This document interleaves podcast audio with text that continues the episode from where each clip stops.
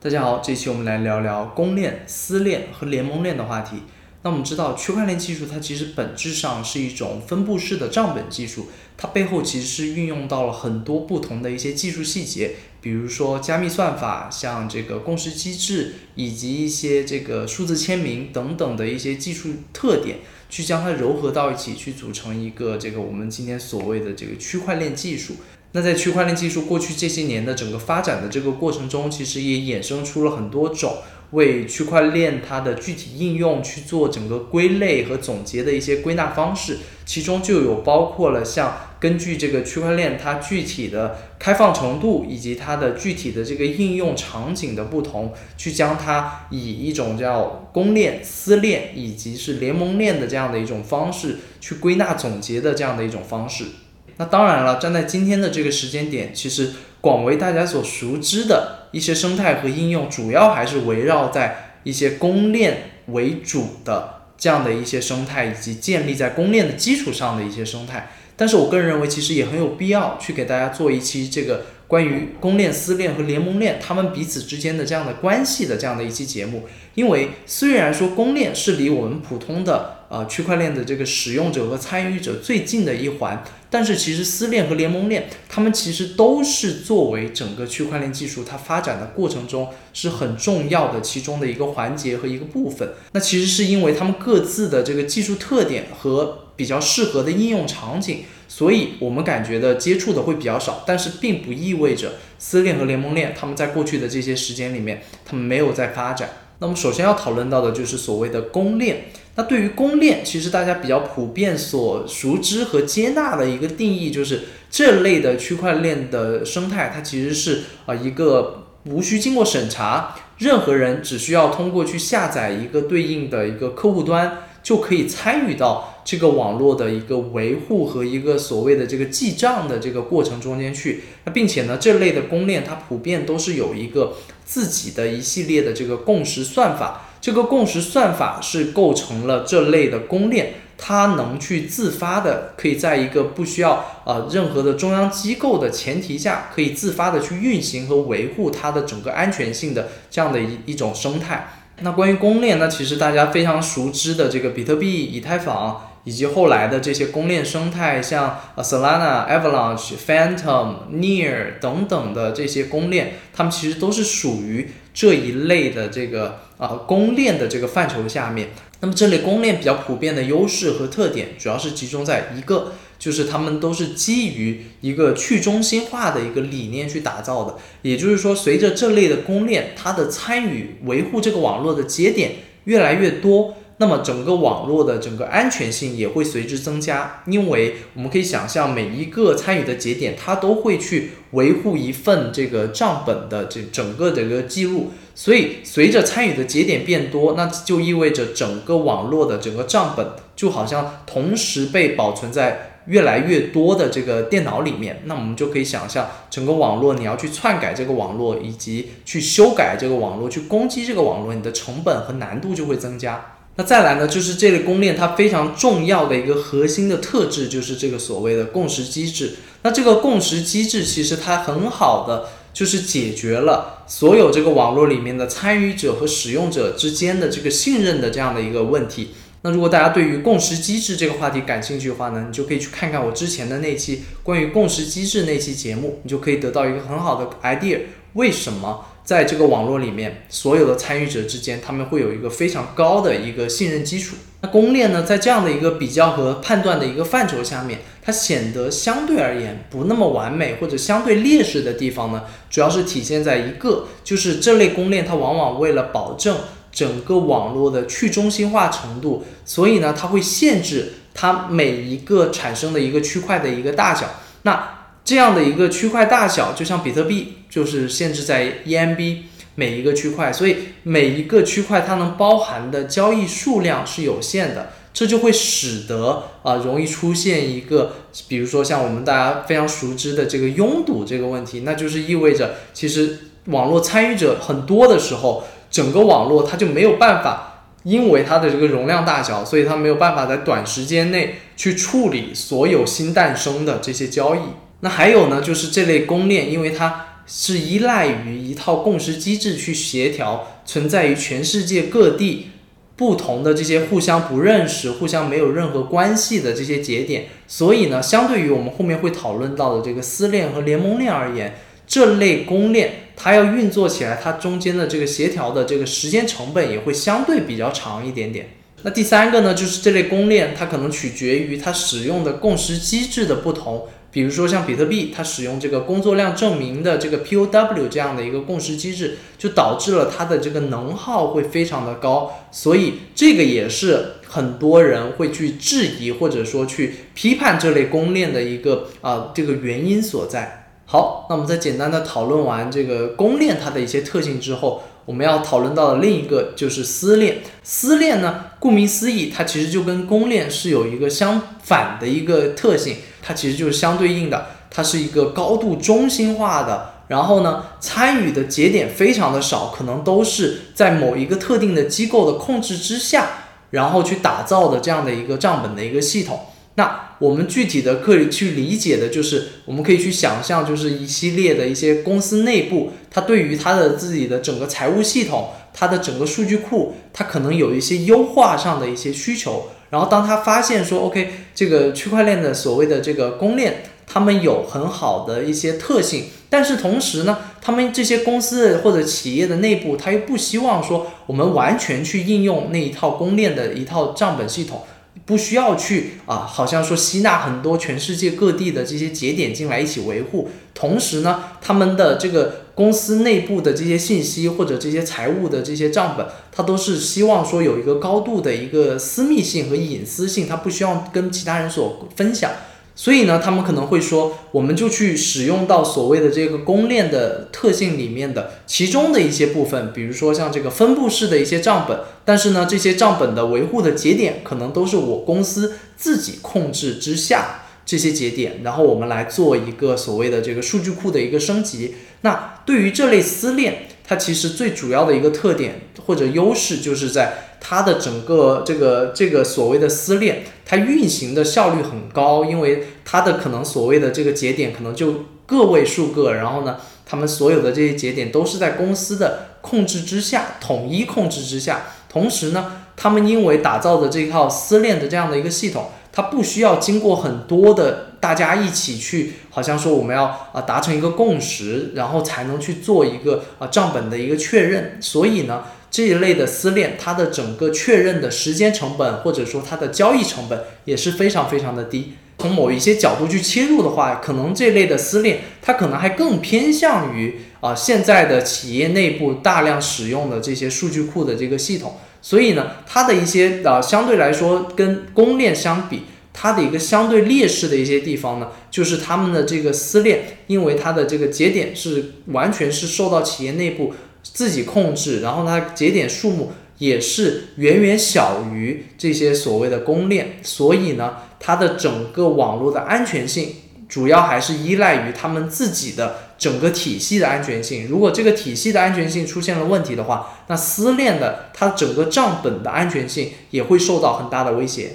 那说到私链的具体的一些例子呢，我们可以看到的就是这个所谓的这个 multi chain。那这个 multi chain 我们大家不要搞混。现在这个 AnySwap 这个跨链桥的主要的这个项目，他们其实也是啊，已经改名成了 Multi Chain。但是我现在要提到这个私链上面的这个 Multi Chain 呢，它是一个相对而言啊更加早期的这样的一个项目，它主要呢是可以帮助企业。如果他们对于企业内部的这个数据库有一些定制化的一些需求，他们想要去打造一个私链的话，他们可以去尝试使用这个 multi chain 他们的一个服务，去打造快速打造属于自己的企业内部的一个定制化的一个私链的这样的一个体系。那说完了公链和私链，那接下来我们要讨论到这个联盟链，其实大家就可以很简单的就可以理解得到，因为联盟链呢，它其实很多的一些特性都是介于。公链和私链之间的那，首先讨论到关于这个去中心化程度而言，它其实并不是说一个节点去掌控，或者极少的一两个节点去掌控整个账本系统。那也不是像公链一样，是可以无数的节点，然后可以在不经过审查的情况下，都可以成为节点，然后去参加到这个网络的维护。那联盟链呢？它其实是一个啊有限的去中心化的一个程度，那它可能呢是可能会是少数的，可能五六个、七八个，或者说十几二十个的这样的一些节点，他们去参与到维护这个啊联盟链的这个安全性中间去。所以，如果我们从去中心化程度去判断整个网络的安全性的话，那联盟链呢，它可能如果我们比较笼统的去判断的话，那它也是介介于这个公链和私链之间。那同时呢，在审查性的层面上，联盟链呢又是更偏向于这个私链这一边。也就是说，联盟链它往往都是一些企业和企业之间。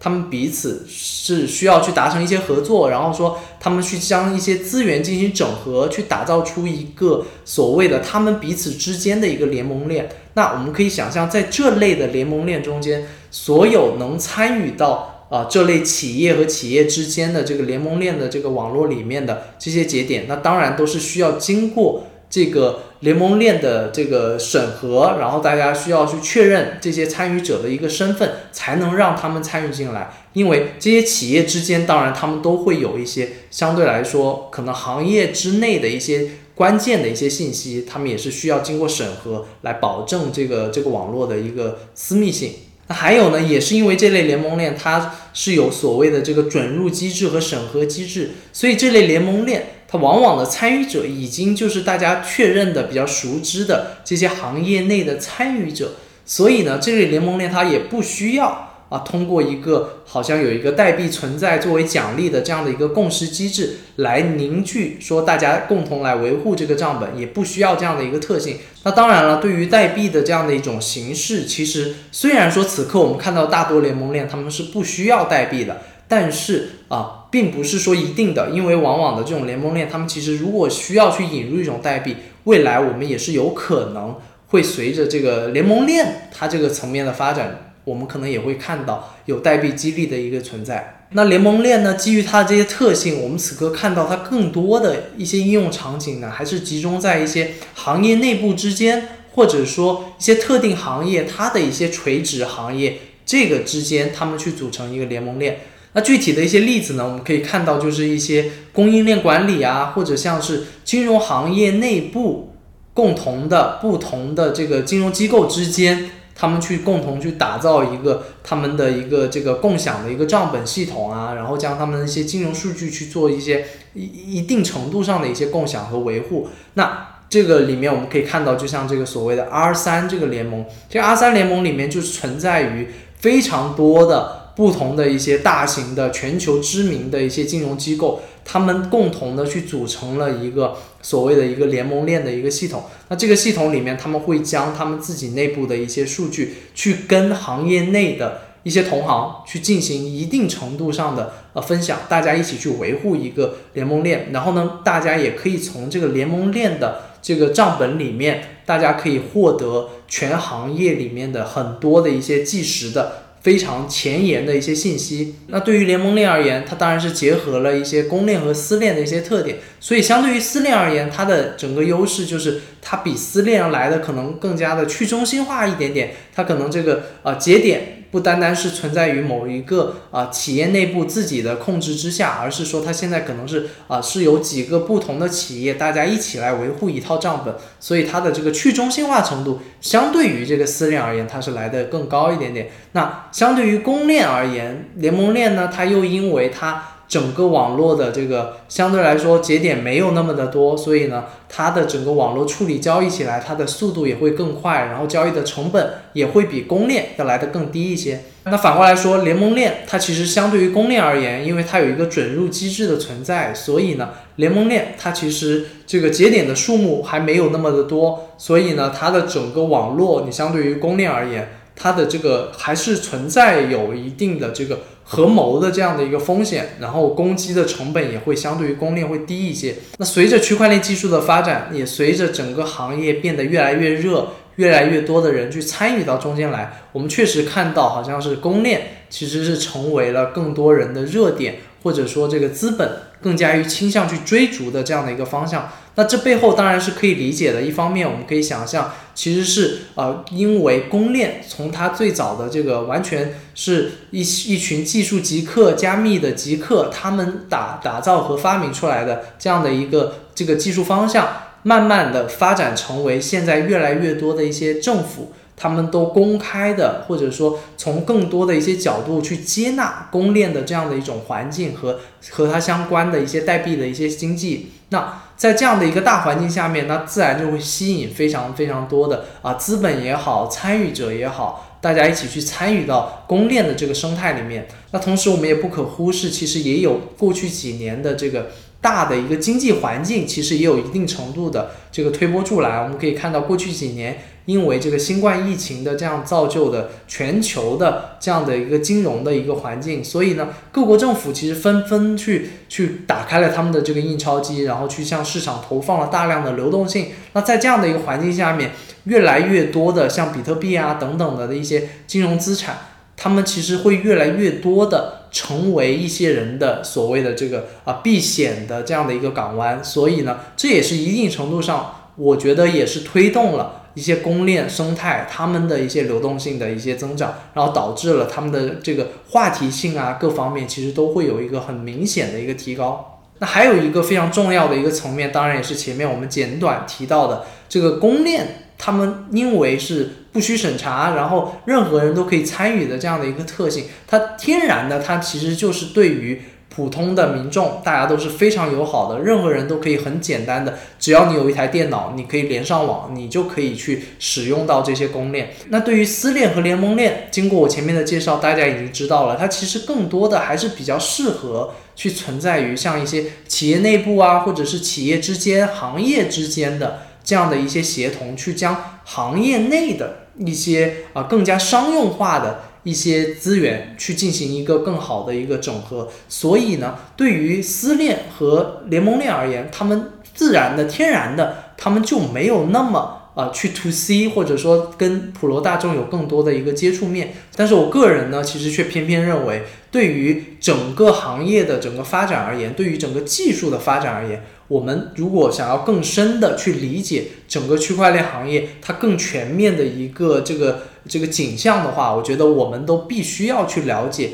不管是公链也好，还是私链，还有联盟链，因为他们其实共同的才能给我们绘制一个更加全面的这个行业的一个蓝图。那尤其是联盟链，特别是我们如果去看到一些。对于加密行业或者对于整个区块链技术，它的整个完整公链的一个发展，相对而言态度比较谨慎和比较保守的一些国家，像是中国啊等等的一些国家的话，我们如果想要在这些国家想要去参与到。啊，区块链行业发展，然后想要在这个行业的发展过程中，就更多的发掘一些成长的一些带来的一些价值的话，我个人认为，接下来的一段很长的一段时间里面，其实都是我们都是必须要去关注到联盟链的一些发展，并且同时，我认为，如果我们大家去仔细去看这个联盟链现在的整个，不管是在这些国家还是在全球的发展阶段而言的话，我个人认为，其实。这些联盟链它还是处在于一个非常非常初期的一个阶段，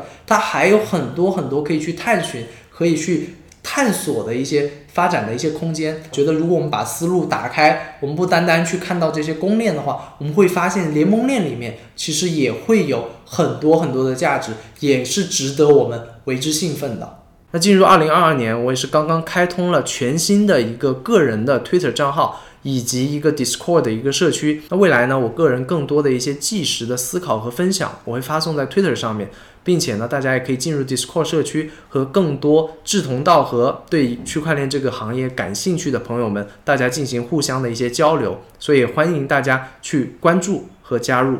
那以上呢就是这期节目的全部内容。如果觉得有所收获的话呢，也请您点赞、订阅、分享小铃铛。那我们下期再见。From the spotlight. Make it look easy, but it's not quite. I couldn't sleep, it's a long night. I never left, but I'm not right. You feel the heat from the spotlight